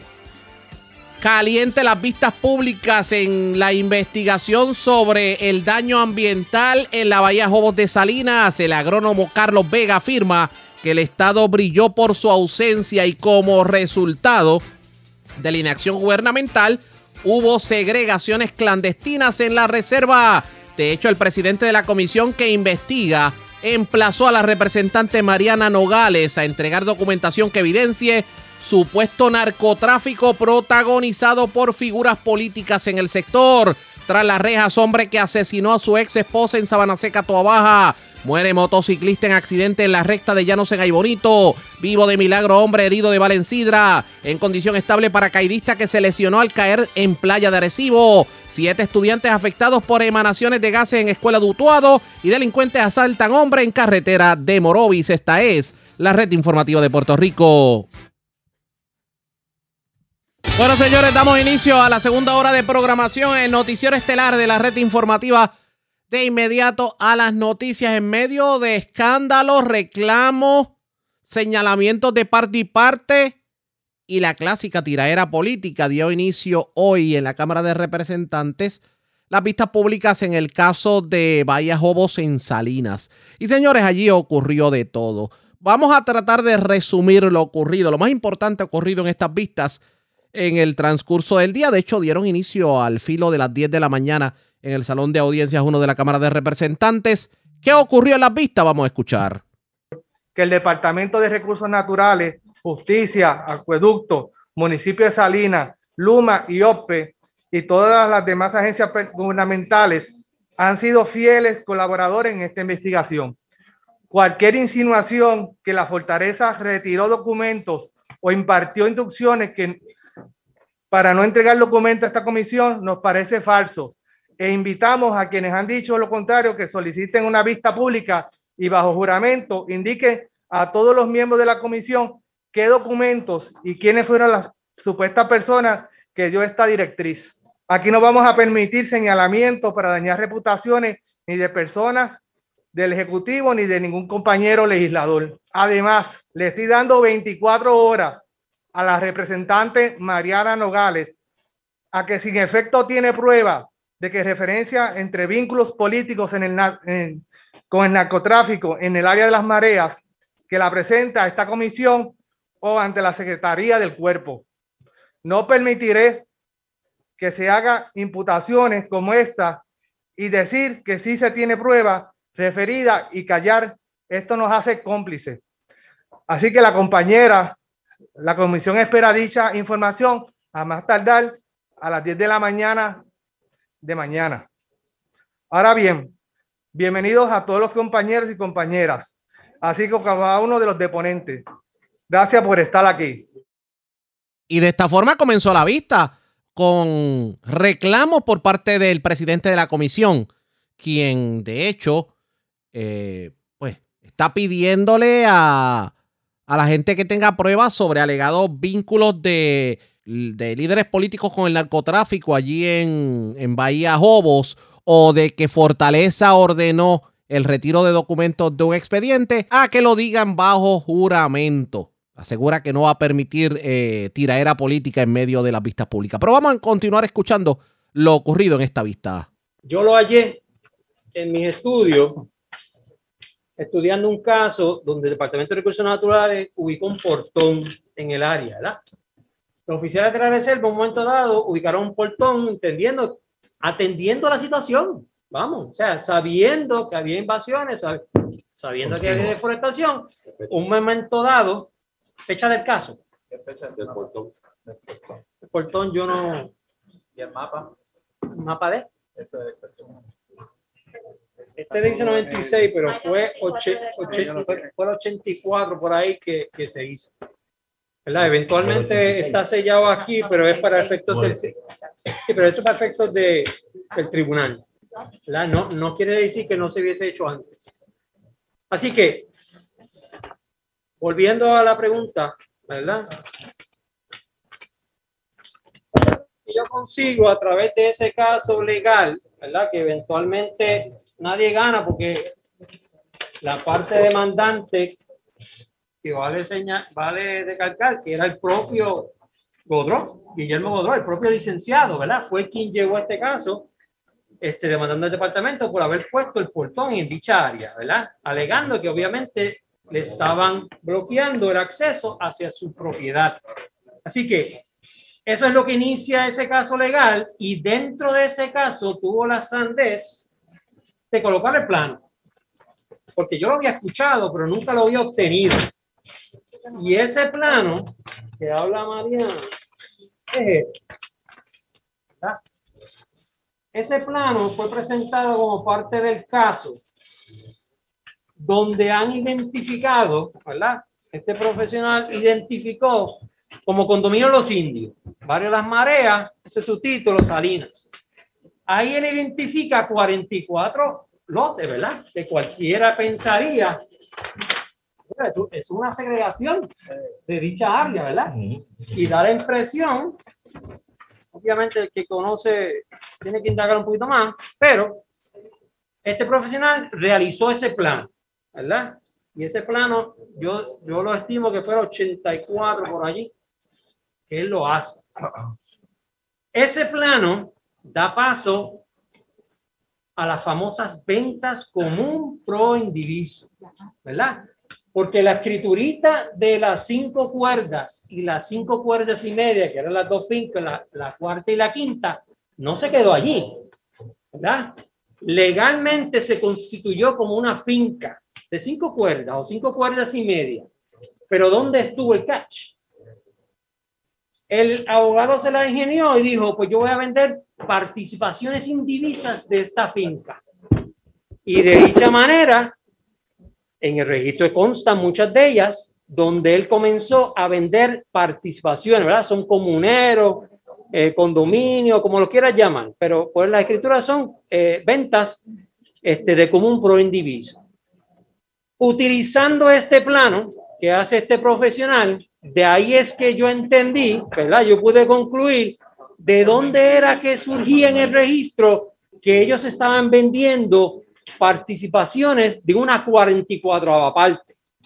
Yo no entendía de dónde surgía una 44 parte, ¿verdad? ¿Cómo es que esta persona, de dónde salía que le estaba vendiendo una 44 parte de esta, de esta finca? Esta es la cuarta. Esta que estamos hablando aquí es la finca la cuarta. Así que en un momento dado se crea este plano, eh, surgen 44 divisiones, porque no podemos llamarlos solares, porque legalmente nunca fueron segregados, pero el licenciado Godro utilizó esto para vender dichas parcelas, ¿verdad? no, ¿verdad? Es que la escritura dice que vendió como un pro indiviso, ¿verdad? Legalmente lo hizo correcto, ¿verdad que sí? Legalmente lo hizo correcto. Hubieron muchos licenciados que fueron cuidadosos, y así lo especificaron las escrituras. Hubieron otros que fueron negligentes y no detallaron muy claramente qué era lo que estaban vendiendo, porque se atrevieron a decir que estaban vendiendo parcelas, ¿verdad? O estaban vendiendo solares de 500 metros. Qué casualidad, ¿verdad? Porque eran participaciones. Y como sabemos, y esto yo se lo practiqué a las agencias, que ahí es que tienen un gravísimo error, aunque te presenten una escritura de comunero, de común pro indiviso, que es este el caso, que surge ahora que son 44 parcelas y todo el mundo la ve y dice aquí, aquí hay 44 solares, ¿verdad? Aparenta ser. Pero son participaciones indivisas y participaciones indivisas no pueden ser identificadas, deslindadas, determinadas sobre el suelo. Precisamente eso es una segregación clandestina, una segregación ilegal. O sea, todas estas parcelas que vemos ahí hoy día, vamos a ponerlo por su nombre, sí son ocupaciones, pero son segregaciones clandestinas que eventualmente estas personas, sabiendo o no sabiendo, ¿verdad? Porque no puedo juzgar a todos, los compraron como si estuvieran comprando solares, aunque su escritura decía que era un común pro indiviso. Mire lo interesante que trajo el agrónomo Carlos Vega, que es la persona que ha estado investigando todo lo relacionado a lo ocurrido allí en Bahía Salinas. A todas las personas que están viviendo allí le vendieron solares, digo, le vendieron participación dentro de un solar en macro que no se podía vender, haciéndoles creer que estaban vendiéndole solares. O sea que hay irregularidades desde que se adquirieron los terrenos. La pregunta es, las personas que están allí y que construyeron allí, ¿fueron inducidas a error? Hay que continuar con este tema, pero antes hacemos lo siguiente. Presentamos las condiciones del tiempo para hoy. Hoy lunes, aguaceros aislados continuarán hasta la salida del sol, pero gradualmente aumentarán en cobertura y se enfocarán en áreas del oeste y noroeste de la isla. Se esperan algunas tronadas aisladas durante horas de la tarde, al igual es muy probable que se desarrollen aguaceros a través de las laderas de El Yunque. Se pronostican condiciones marítimas peligrosas del este-sureste de hasta 20 nudos causando oleaje picado, de hasta 8 pies a través de las aguas mar afuera del Atlántico y el pasaje de anegada hasta las aguas del Caribe. Por lo tanto, advertencias para los operadores de embarcaciones pequeñas están en efecto. Adicionalmente, los navegantes deben ejercer precaución para el resto de las aguas. Existe riesgo alto de corrientes marinas para las playas del norte, este y sureste de Puerto Rico. En el resto del área, el riesgo es moderado. Se espera riesgo bajo de corrientes marinas de Rincón a Boquerón. Estas condiciones deben comenzar a mejorar el miércoles. En la red informativa de Puerto Rico, este fue el informe del tiempo. La red le informa. Señores, regresamos a la red Le Informa, el noticiero estelar de la red informativa. Gracias por compartir con nosotros. Vamos a continuar escuchando lo ocurrido en las vistas públicas de la comisión que investiga todo lo relacionado a, al daño ambiental en Bahía Jobos. Y ahora resulta que aquí hay personas que compraron terrenos pensando que eran legales. Vamos a escuchar más sobre lo ocurrido en la vista pública. Octubre 2011 a enero 2002. ¿Cuál era el propósito del contrato? En ese caso era estudio oeste de, de la finca de la, de la reserva. En otras palabras, la área de la comunidad. ¿verdad? Mis ¿Era un- primeros era trabajos un estudio fueron... forense o era un estudio exclusivamente eh, geográfico de levantar información? No, no, era, era forense, es- full power. O sea, Básicamente hacía pa- era para... aclarar el récord, que es un, cuál es la diferencia entre un trabajo topográfico, un trabajo estrictamente de geoespacial y un trabajo forense desde el punto de vista de agrimensura. No, no, se hizo, se cubrió todas las bases. Eh, básicamente la reserva tiene un problema, ¿verdad? Que hoy día estamos discutiendo algunos terrenos que están dentro del área de la- reserva, pero no son los únicos, ¿verdad? Tenemos que estar claros que no son los únicos. La reserva tenía problemas, ¿verdad? Desde antes que hay, se identificaron varias invasiones en el área de la comunidad, ¿verdad? La comunidad de las mareas tiene un plano, el departamento de vivienda tiene un plano clarito. Así que yo tuve que levantar todo, toda lo que sería la mensura de la comunidad de las mareas, obviamente hacer el análisis legal, el análisis este, registrar escrituras, planos y eventualmente, ¿verdad? Sobre la infor- información física sobre el terreno, se, puede, se pudo identificar que sí, hubo- hubieron varias invasiones en el área de los terrenos de la reserva de parte de la comunidad Las Mareas. ¿verdad? De Como parte, del, del trabajo forense, siempre se hacen entrevistas a los vecinos. No, en, en ese caso se hicieron este, vistas públicas en la comunidad. Y esta persona se intervino directamente, este servidor de- intervino directamente con ellos. Culmina en el, en el 12, por universidad. Y después, Sí. Después, eventualmente, continuó con recursos, ¿verdad? Ya como, como parte básicamente de, de, de la reserva to- en su totalidad, ¿verdad? Comienza por el área de la comunidad, que era el área de impacto directo, inminente, ¿verdad? Que ve en el área, y luego entonces se abarca, ¿verdad? A otras áreas, ¿verdad? De ese contrato es directo. Ese contrato Correcto. Ya esto es con el. Departamento de Recursos Naturales directamente, es correcto. Eh, como, como una corporación o No, no, es un DBA, eh, carácter profesional, Carlos Vega Santo. Y Sí, culmina esto- el 16. Esto de diciembre 20, diciembre de 2014 al 31 de marzo de 2016, correcto. Ok, posterior a, a ese, a ese contrato, tiene otro más. 2017, 2018, ¿Separados los contratos del 17 y 18 o, o un solo contrato? eh, la fecha, Extensiones. 2017, 2018. ¿Y el carácter del contrato? Básicamente es continuidad de- del ámbito pericial, ¿verdad? De todo lo que estado ocurriendo en la, en la Sí, propiedad. lo- pues, este, conozco, conozco el caso de la A a la Z y obviamente la, el Departamento de Recursos Naturales llevaba casos en contra de varios eh, se llama? Este, destrucción ambientales y ese tipo de cosas, ¿verdad? En algún momento entre el 17 y el 18, Recursos Naturales le notifica de un informe que había eh, suministrado la NOAA Informe de, de, de hallazgo. de hallazgos y recomendaciones y que obviamente le recomendaba recursos el tener que eh, crear un task force para poder trabajar. ¿Lo conoce del informe? Sí, yo, yo me reuní en un momento dado con Nota. ¿Usted fue parte del task force? ¿O fue contratado para colaborar con el task force? Eh, así comparecía varias de las, ellos le llaman comité, comité de, de Jovanel, este, y comparecía varias de esas, de esas reuniones, vamos, reuniones, reuniones de trabajo. Pero obviamente en mi estudio también se halló que hubo eh, un, esto no es de ahora, o sea, esto, esto lleva años, donde recursos naturales, Departamento de la Vivienda, energía eléctrica, autoridades de tierra, todo el mundo iba a apoyar los trabajos que estaba haciendo la reserva. ¿verdad? Desde antes hubo unos trabajos co- colaborativos de las agencias con la reserva, ¿verdad? Para hablarte franco, Ese era el pues, propósito del comité. El comité era ponerlos todos en la mesa para Con poder ejecutar.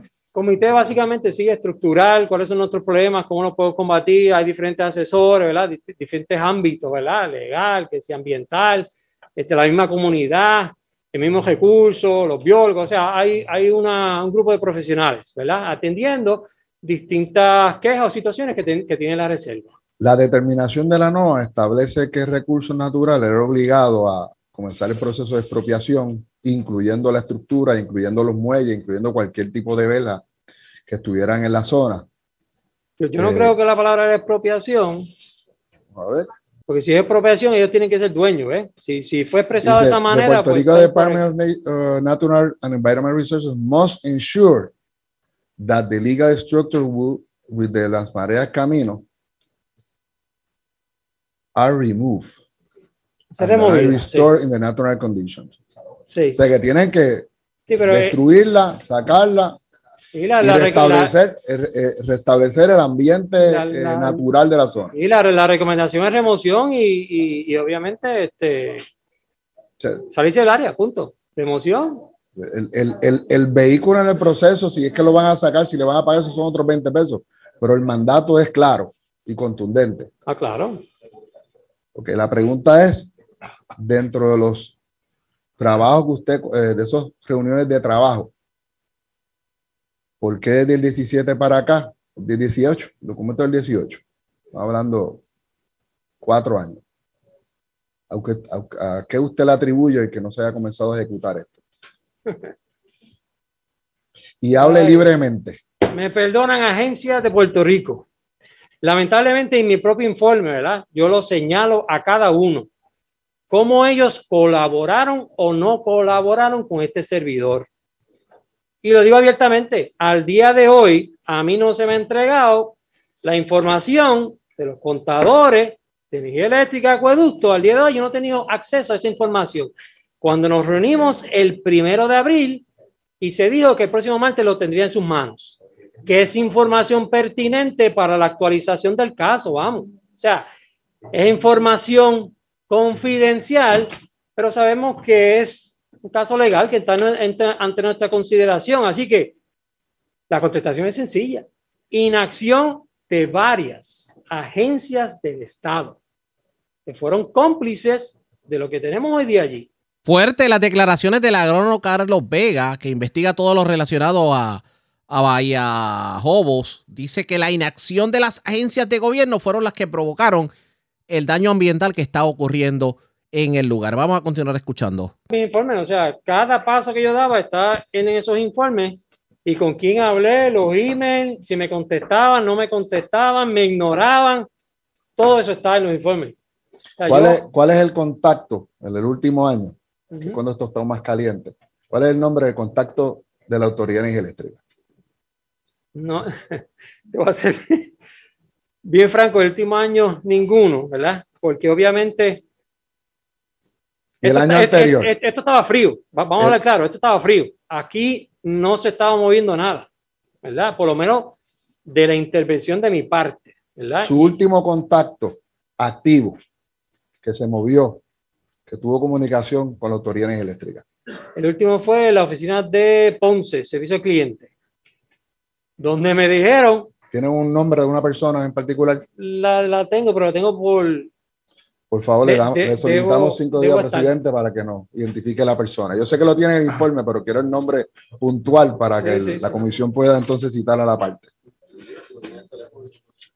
Nos va a Este, llegar en los- cinco días, gracias. Eh, la, la persona, la persona de Luma,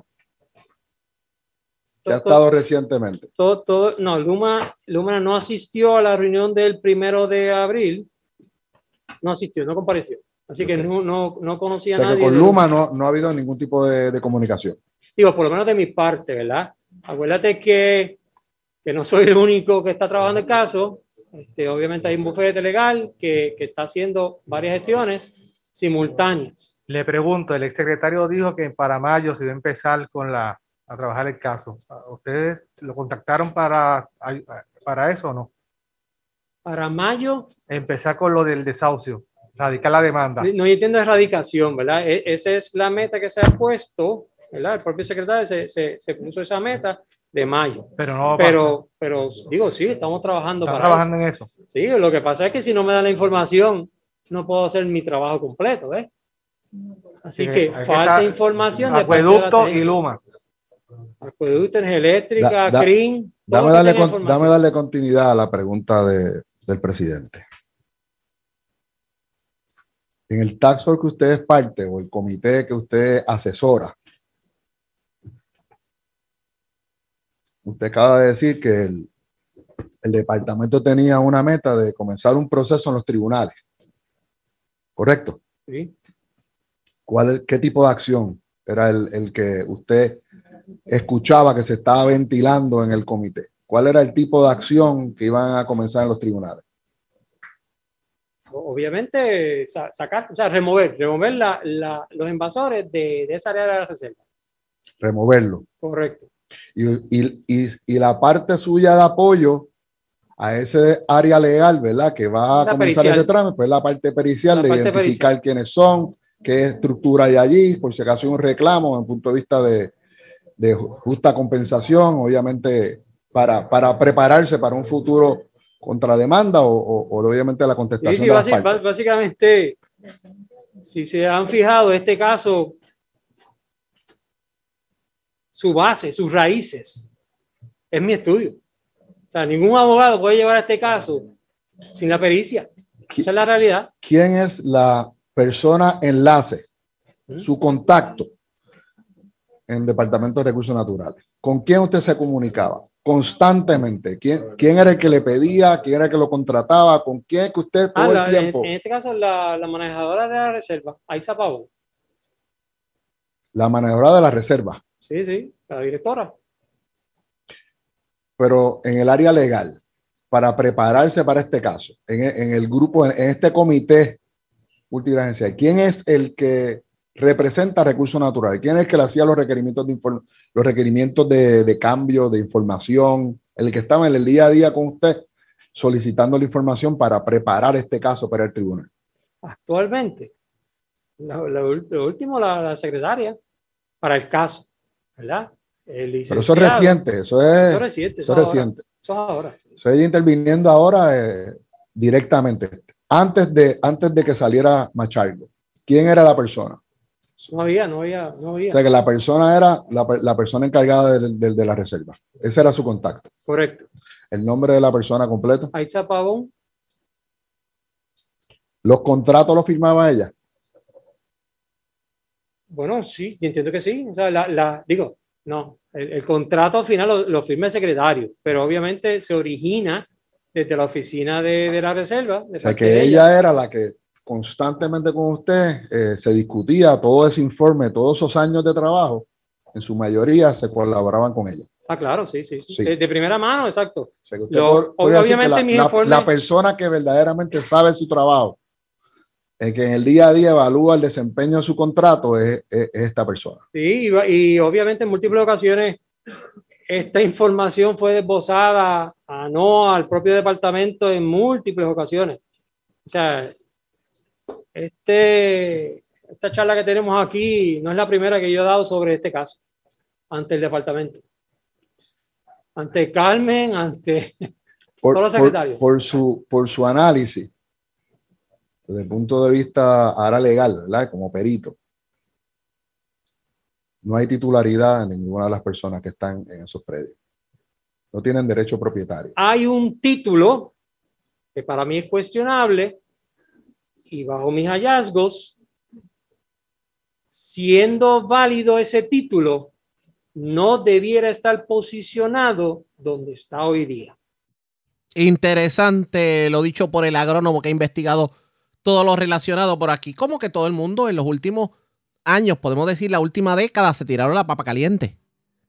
¿Qué terminará ocurriendo en este sentido? Pendientes a la red informativa. La red le informa. Cuando regresemos, más noticias del ámbito policíaco y también el fin de semana del primero de mayo se van a llevar a cabo las vistas, las, debo decir, las justas, las justas de la LAI y regresan a Ponce. Así que le vamos a dar detalles sobre el particular. Regresamos en breve.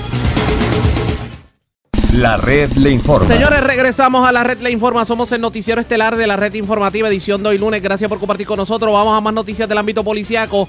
Esta vez vamos a la zona centro-oriental de Puerto Rico porque vivo de milagro se encuentra un hombre que fue herido de bala, un hecho ocurrido este fin de semana en el barrio Santa Clara de Sidra. Edgardo Ríos Queret, oficial de prensa de la policía en Caguas con detalles. Saludos, buenas tardes. Buenas tardes. ¿Qué información tenemos? En horas de la madrugada de hoy, una llamada del sistema de emergencia al 911 alertó sobre una agresión agravada en hechos ocurridos en el barrio Santa Clara, en Sidra. Según se informó, en circunstancias que aún siguen siendo investigadas, un hombre resultó con una herida de bala, siendo transportado a un hospital de área en condición estable. Ante la situación de homicidios del 6 de Caguas investigan. Más adelante se ampliará esta información. Que pasen buenas tardes. Y buenas tardes para usted también. Gracias, Edgardo Ríos Queret, oficial de prensa de la policía en Caguas, de la zona centro-oriental. Vamos al norte, porque en condición estable se encuentra un paracaidista que confrontó problemas y cayó en la playa, en una zona de Arecibo. Además, las autoridades intervinieron con una persona en la autopista en Arecibo y le ocuparon armas en el vehículo. También se reportó un robo. Aparentemente, una persona impactó con su vehículo a otra. Esto ocu- ocurrió en Morovis y era para asaltarlo. ¿Cuánto, ¿Cuánto lograron llevarle a la persona? Pues tenemos información. Vamos en vivo a la comandancia de Arecibo. El Malvarado, oficial de prensa de la policía, nos tiene detalles sobre el particular. Saludos, buenas tardes. Sí, buenas tardes, agente adscrito a la División de Autopista de Arecibo del negociado de la Policía de Puerto Rico. Arrestaron en horas de la noche del domingo a una persona en medio de una intervención, perdóname, en horas de la noche del sábado, a una persona en el Expreso 22 por violación a la Ley 22 de Tránsito. Esto es jurisdicción de Arecibo. Según se informó, los agentes intervinieron con un vehículo Infinity FX35 color marrón oscuro del año 2012. Esto por exceso de velocidad. En una zona de 65 registró 74 millas por hora. Al intervenir con el conductor de 30 años residente de Arecibo, la policía se percató de un fuerte hedor a sustancias controladas y de la posesión de picadura de marihuana. Tras el hallazgo, este fue puesto bajo arresto. El vehículo Infinity que conducía el hombre fue ocupado y transportado a la división de autopista de Arecibo. Y mientras se realizaba el, el inventario en el auto se ocuparon dos armas de fuego, municiones, eh, municiones y una caja de 50 de 50 municiones calibre 9 milímetros, 202.947 dólares en efectivo de diferentes nominaciones. Cabe señalar que el conductor no poseía licencia para dicha arma. El caso se consultó con la fiscal Evelyn Trinidad, en la cual instruyó citar el caso para el día de hoy, 18 de abril. Tenemos que también eh, ocurrió un robo en la noche de ayer, domingo, en la carretera 137, sali- eh, kilómetro 10.9 del barrio Franques, en Morovi. Según informó el querellante que mientras conducía su vehículo Toyota eh, por el lugar antes mencionado, fue impactado por la parte posterior por un vehículo. Este se detuvo a orillas de la carretera y fue sorprendido por dos individuos portando armas de fuego y mediante amenaza e intimidación lo despojaron de su cartera color marrón con docu- documentos personales, un teléfono celular, 500 dólares en efectivo y las llaves de su vehículo. El agente Rubén Ortega de la división de, del distrito de Morovis investigó preliminarmente y el caso se refirió a la división de robo del 6C de Arecibo, quienes continuarán con la investigación. También tenemos que en la tarde de ayer domingo se reportó un incidente desgraciado con un paracaidista, esto a través del sistema de emergencias 911 en la carretera 681 Playa Casa y Pesca en Arecibo. De acuerdo a la investigación por el sargento Alex Novoa del precinto 107 de Arecibo, quien se personó al lugar donde el paracaidista Jorge Martínez López practicaba el deporte del paracaidismo y al hacer el contacto en el área de la playa resultó lesionado. El personal de manejo de emergencia estatal le brindó los primeros auxilios. Martínez López fue transportado al hospital Pavía en Arecibo y su condición fue descrita como estable. Exhortamos a la ciudadanía a comunicarse de manera confidencial si conoce de la comisión de algún delito al 787-343-2020. Eso es todo lo que tenemos por el momento. Que tengan todos buenas tardes. Y buenas tardes para usted también. Gracias, era Elma Alvarado, oficial de prensa de la Policía en Arecibo del Norte. Vamos al este de Puerto Rico porque se erradicaron cargos criminales contra una dama. Aparentemente agredió a su pareja, un hecho ocurrido frente al cuartel de la policía de Yabucoa. La información la tiene Marcos Rivera, oficial de prensa de la policía en Humacao. Saludos, buenas tardes. Sí, buenas tardes. Tenemos que el teniente Felier Morales, director operacional del Cuerpo de Investigación Criminal de Humacao, informó sobre la erradicación de cargos criminales contra María de Carmen Soto Cintrón, de 50 años, y residente de Yabucoa por la violación a los artículos 3.3 de maltrato físico y 3.3 y 3.1 de amenaza de la ley 54 de violencia doméstica. Sugiere la investigación que para la fecha del 15 de abril, frente al cuartel estatal de, la, de, de Soto Cintrón agredió con sus manos y amenazó a su pareja, siendo arrestada en el lugar. Este caso fue investigado por la agente González de la División de Violencia Doméstica del servicio de Macao y consultado con el fiscal Sepúlveda, quien instruyó radical con los cargos criminales por los delitos antes mencionados.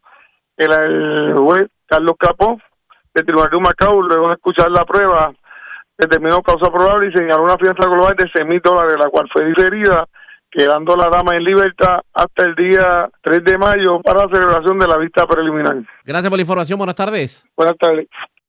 Gracias, era Marcos Rivero, oficial de prensa de la policía en Humacao, de la zona este. Vamos al oeste de Puerto Rico, porque vivo de milagro se encuentra un hombre que fue herido de bala este fin de semana en el barrio El Maní de Mayagüez. La información la tiene Lorraine Mercado, oficial de prensa de la policía en el oeste. Saludos, buenas tardes. Buenas tardes. Agentes adscritos al distrito de Mayagüez fueron alertados de una persona herida de bala en la tarde de ayer sábado en la carretera 64 del barrio Maní en el municipio antes mencionado. Según indicó el querellante Víctor Vázquez Santiago, residente en Mayagüez, que se encontraba caminando por el lugar cuando escuchó varios disparos aparentemente realizados por alguien desde un vehículo. El perjudicado se inclinó hacia un muro de concreto en el área, pero aún así resultó herido de bala en su muslo izquierdo. Posteriormente, Vázquez Santiago se dirigió a su residencia, donde su pareja los transportó al hospital San Antonio de Mayagüez en condición estable. A la escena se movilizó el agente Heriberto Medina González de Servicios Técnicos, quien tomó fotos y recopiló evidencia de lo sucedido. El agente Edgar Vélez, adscrito a la División de Homicidios del CIC de Mayagüez, se hizo cargo de la investigación. Sería todo. Gracias. Gracias por la información. Buenas tardes. Gracias, era Lorena Mercado, oficial de prensa de la policía en Mayagüez, de la zona oeste. Vamos a la zona de la montaña. Siete personas se vieron afectadas en medio de una emanación de gases ocurrida en una escuela elemental en el casco urbano de Utuado. Yaira Rivera, oficial de prensa de la policía con detalles. Saludos, buenas tardes. Hola, buenas tardes. Agentes adscritos al distrito de Utuado investigaron unas emanaciones de gases reportadas a las 8 y 20 de la mañana de hoy lunes en los predios de la escuela elemental Judith A. Vivas en la carretera 111, Avenida Rivas Dominici de Utuado. Según se informó, siete personas descritas como cinco estudiantes y dos maestros tuvieron que ser atendidos en el lugar tras lo sucedido.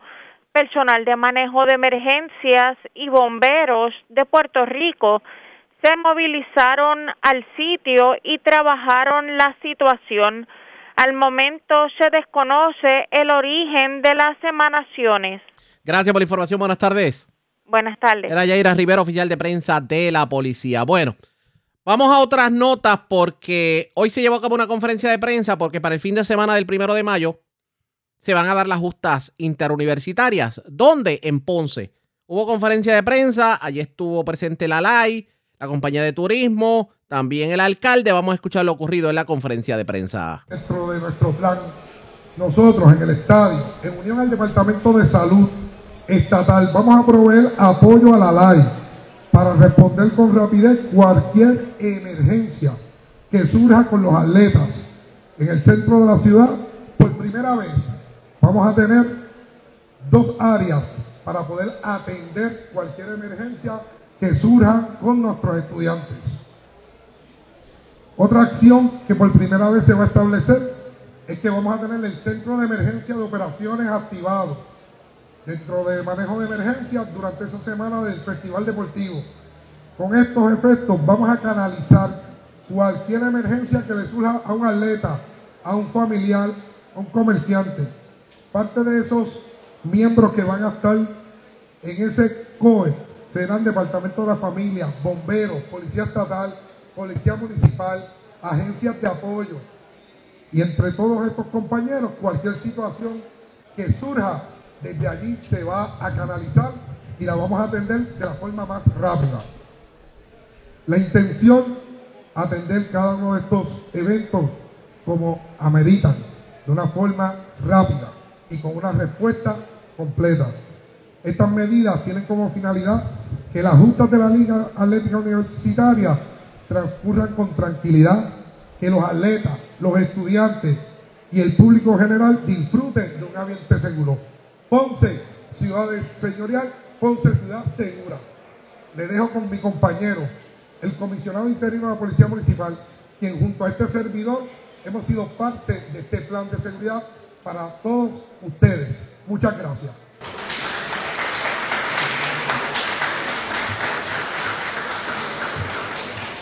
Saludos, buenos días para todos. Me uno al saludo protocolar de la mesa. Agradecemos también ¿verdad? al honorable alcalde que nos da la oportunidad de estar dirigiendo la policía municipal. Es importante que usted sienta ¿verdad? que Ponce como ciudad ideal, cuando usted la vaya a visitar, se quiere sentir seguro. Pues los componentes de seguridad de nuestra ciudad han estado en reunión junto con el mercado, quiere decir, Policía de Puerto Rico, Policía Municipal, manejo de emergencia, hemos estado trabajando mano a mano para que los planes de seguridad que estamos delineando resulten en un éxito de manera tal que nuestra ciudadanía y todos ustedes que nos van a estar visitando y los deportistas puedan disfrutar y sentirse seguros en nuestra ciudad. Agradezco al comandante Pacheco que se encuentra conmigo en esta tarde, es la persona del, alto más del rango más alto en nuestra policía. Nos ha estado ayudando con los planes de trabajo que hemos estado delineando. Y lo cierto es que obviamente las justas se van a llevar a cabo en este fin de semana Así que vamos a estar pendientes a lo que ocurra, pendientes a la red informativa. Y señores, en cuanto al COVID se refiere, la tasa de positividad sobrepasa el 19% y ante ello se está evaluando por parte de la coalición científica y el Departamento de Salud el que se vuelva otra vez al uso obligatorio de la mascarilla en lugares cerrados. Esto le vamos a dar seguimiento. Al momento están reunidos los funcionarios del Departamento de Salud. Esperamos que mañana temprano tengamos ya más información sobre el particular, así que sobre eso le vamos a hablar en una próxima intervención. La red le informa. A la pausa, regresamos a la parte final del noticiero estelar de la red informativa. La red le informa. Bueno, señores, regresamos esta vez a la parte final del noticiero estelar de la red informativa de Puerto Rico. ¿Cómo está Estados Unidos? ¿Cómo está el mundo a esta hora de la tarde? Vamos a la voz de América. Yoconda Tapi y John Burnett nos resume lo más importante acontecido en el ámbito nacional e internacional.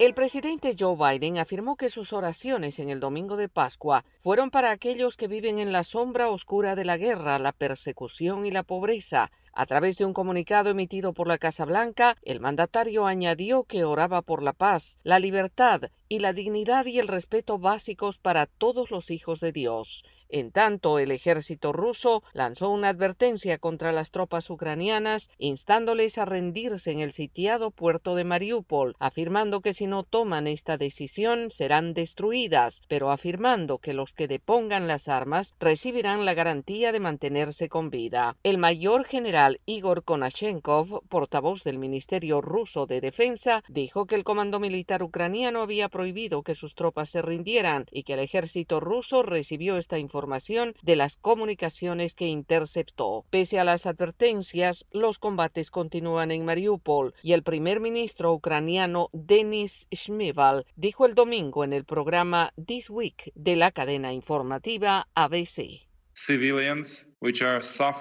Civiles que están sufriendo desde hace más de 40 días de esta crisis humanitaria en esta ciudad sitiada y no tienen agua, ni comida, ni calefacción, ni electricidad.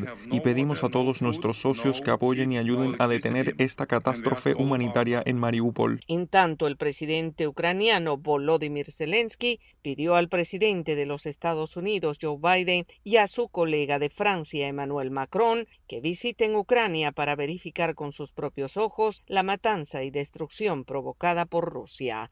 Y en otras noticias, el Papa Francisco insta al mundo a no rendirse al mal y la violencia en esta Pascua de guerra. Sabina Castelfranco reporta. El domingo de Pascua el Papa Francisco dijo que Jesús, el vencedor sobre el pecado, el miedo y la muerte, llamó al mundo a no rendirse al mal y la violencia e hizo un llamado apasionado por el fin de la guerra en Ucrania e instó a los fieles a apelar por la paz y el fin de la crueldad y la destrucción sin sentido. Para las multitudes esta Pascua fue una verdadera resurrección después de dos años de pandemia que paralizaron los eventos de Semana Santa y el Papa Francisco hizo un fuerte llamado a la paz en lo que llamó esta Pascua de guerra. El domingo de Pascua los creyentes marcan el día más alegre del calendario cristiano que celebra la resurrección de Jesús tres días después de su muerte en la cruz. Y el Papa Francisco dijo, Hoy, más que nunca, escuchamos resonar el anuncio pascual tan querido por el Oriente cristiano. Cristo ha resucitado, ha resucitado verdaderamente. Hoy más que nunca lo necesitamos, al final de una cuaresma que se ha hecho interminable. Este año decenas de miles de personas asistieron a la soleada pero ventosa Plaza de San Pedro para asistir a la misa de Pascua, escuchar las palabras del Papa y recibir su bendición. Francisco dijo que el conflicto en Europa también debería hacer que el mundo se preocupe más por otras situaciones de conflicto, sufrimiento y dolor, situaciones en muchas áreas del mundo, que no pueden pasarse por alto ni olvidarse. Sabina Castelfranco, Voz de América, Roma. Más de 150 periodistas han abandonado Rusia desde el inicio de la invasión de Ucrania y organizaciones no gubernamentales como Reporteros Sin Fronteras encuentran formas de ayudarlos, informa Héctor Contreras. Los periodistas están entre los muchos rusos que han abandonado el país desde que se inició la invasión de Rusia a Ucrania el 24 de febrero, y es que para estos profesionales, especialmente para los periodistas independientes, Rusia se ha vuelto insegura debido a una ley de facto que declara falsa cualquier información que contradiga el Ministerio de Defensa. La difusión de dicha información puede llevar a una sentencia de prisión de hasta 15 años, y el periodista de investigación Roman Badanin hace un análisis de esta situación. El periodismo honesto e independiente es lo más importante en este momento. Solo el periodismo real puede luchar eficazmente contra la propaganda. Casi todos los periodistas independientes son enemigos del Estado. ¿Por qué? Y la respuesta es muy sencilla. Porque el periodismo marca la diferencia y sigue marcando la diferencia en Rusia. Y el Kremlin tiene un miedo real y profundo a los periodistas. Los periodistas de TV Rain, Echo of Moscú, Medusa y Novaya Gazeta han abandonado Rusia cuando sus medios se vieron obligados a dejar de trabajar en el país. Algunos de estos periodistas están recibiendo ayuda de grupos internacionales. La presidenta del Centro de Investigación para Periodistas, el CPJ, Sharon Mashavi, destaca. Entonces, lo que estamos tratando de hacer ahora es ofrecer apoyo a los periodistas que han tenido que irse de Rusia y que todavía están tratando de informar y ofrecerles subvenciones para lo que puedan hacer. Héctor Contreras, Voz de América, Washington. Y mientras el mundo sigue presenciando el aumento de refugiados ucranianos que han abandonado el país a causa de la guerra, hay quienes tratan de aliviar el dolor de quienes lo han perdido todo. Julia Herrera tiene los detalles. Durante mi visita al cruce fronterizo de Medica, en Polonia, tuve la oportunidad de conocer a mucha gente, la mayoría ucranianos que llegaban en busca de asilo huyendo de la guerra, cada uno con sus propias historias para convertirse en refugiados. Y allí sonaba una melodía que calmaba el ambiente. El intérprete era el músico alemán de origen italiano, Davide Martello, conocido también como el pianista de la paz, quien dijo a La Voz de América que se trasladó a la frontera ucraniana para alegrar a los que han tenido que dejarlo todo atrás. Trato de propagar energía positiva para dar la bienvenida a los refugiados que están llegando, decirles que están seguros. A veces el pianista interpreta las canciones que le piden los ucranianos y en otras ocasiones son los propios refugiados los que tocan el piano. De esta manera comparten emotivos momentos con el músico y por unos minutos evaden la realidad que les ha tocado vivir. Y es que varios estudios, como el realizado por el Global Council on Brain Health, demuestran que la música tiene diversos beneficios para la salud mental de los que están pasando por situaciones de estrés y ansiedad. Vienen de lugares donde caen bombas y aquí escuchan la música del piano, es solo un gesto simbólico. Este pianista estuvo anteriormente en varios lugares de conflicto, incluida Ucrania. También visitó Kosovo, Afganistán y estuvo también en París después que se produjeran los atentados en la sala Bataclan. Tras toda esa experiencia recogida en cada uno de sus viajes, solo hace un llamado. Paz. Julia Riera, Voz de América, España. El Congreso de Estados Unidos está dividido frente a la derogación del Título 42, la medida sanitaria impuesta por la pandemia del COVID-19, y ambos partidos tienen sus propias posiciones y argumentos. Divalicet Cash tiene este informe. Varios congresistas, incluso algunos demócratas, se han mostrado opuestos a la decisión de los Centros de Control y Prevención de Enfermedades de derogar en mayo el título 42. Algunos han sugerido que buscarían una enmienda para evitar el fin de las expulsiones expeditas de indocumentados en la frontera. Todavía estamos en medio de una pandemia global y creo que es imperativo que sigamos usando el título 42 para proteger a nuestro país de cualquier tipo de enfermedad infecciosa que ingrese o cualquier nueva variante de COVID-19. Creo que tendrá que haber una enmienda al título 42 para poder mover el proyecto de ley. Hay varias otras enmiendas que queremos ofrecer, por lo que tendremos que celebrar algún tipo de acuerdo.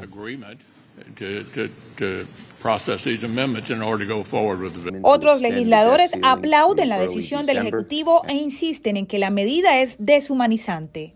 El título 42 ha sido nada menos que desastroso para las familias emigrantes que buscan asilo de los horrores en sus propios países. Es inaceptable que esta política se siga utilizando indiscriminadamente para expulsar a los migrantes con solicitudes de refugio válidas de nuestra frontera sur. Es hora de que la administración Biden restablezca las protecciones humanitarias en nuestras fronteras, construya un sistema de asilo funcional que esté equipado para manejar nuestro desafío de migración global y deje de dar nueva vida a esta política inhumana de Trump. Por ahora, mientras llega el 23 de mayo, día destinado para poner fin al título 42, la administración Biden ha procedido a la creación del Centro de Coordinación de la Frontera Suroeste como herramienta de respuesta temprana ante cualquier llegada masiva de migrantes. Diva Lizette Cash, Voz de América, Washington. Nicaragua y los sucesos que anticiparon las protestas sociales de abril de 2018 aún mantiene al país en una de las peores crisis sociales, aún mantiene al país en una de las peores crisis sociales y políticas de su historia. El informe con Daliana Ocaña. Hoy se cumplen cuatro años de aquel 18 de abril de 2018, cuando en Nicaragua comenzó a crecer una inquietud social que cambiaría el rumbo de vida de sus habitantes, el malestar provocado por años de controvertidas reformas democráticas que llevaron a Daniel Ortega a mantenerse en la silla presidencial durante tres periodos consecutivos y colocar a su esposa Rosario Murillo como vicepresidenta, así como a varios familiares o allegados en relevantes puestos de gobierno, terminó convirtiéndose en meses de manifestaciones. La socióloga Elvira Cuadra dijo a La Voz de América que las protestas que iniciaron ese día no fueron producto de acontecimientos aislados, sino de años de procesos institucionales y prácticas estatales. Al menos desde el 2013 eh, se abrió un ciclo de conflictos y de movilización social en Nicaragua con algunos acontecimientos eh, relevantes, Ocupa INS, las marchas campesinas. Y es que en Nicaragua antes del 2018 casi nadie se atrevía a protestar porque al terminar el primer grito o colocar una pancarta aparecían policías o grupos afines al gobierno para intimidar o disuadir cualquier voz no alineada con el discurso oficial de bienestar y desarrollo económico promovido por el gobierno sandinista. En su momento las marchas campesinas anticanal fueron reprimidas fuertemente por el gobierno y aquí recordamos cómo se vivió esta etapa en voz de la líder campesina Francisca Ramírez cuatro años atrás. Con armas de fuego como si éramos unos delincuentes, somos unos tristes campesinos que estamos pidiendo justicia. Los sucesos han marcado tanto a los nicaragüenses que en ese país no hay conversación que no incluya un antes y un después de abril de 2018. Daliana Ocaña, Voz de América, Nicaragua. La red le informa. Señores, enganchamos los guantes. Regresamos mañana martes a la hora acostumbrada cuando nuevamente a través de Cumbre de Éxitos 1530 de X61 de Radio Grito y de Red 93, que son las emisoras que forman parte de la red informativa de vamos a llevar a ustedes el resumen de noticias de mayor credibilidad en el país. Hasta entonces, que la pasen bien.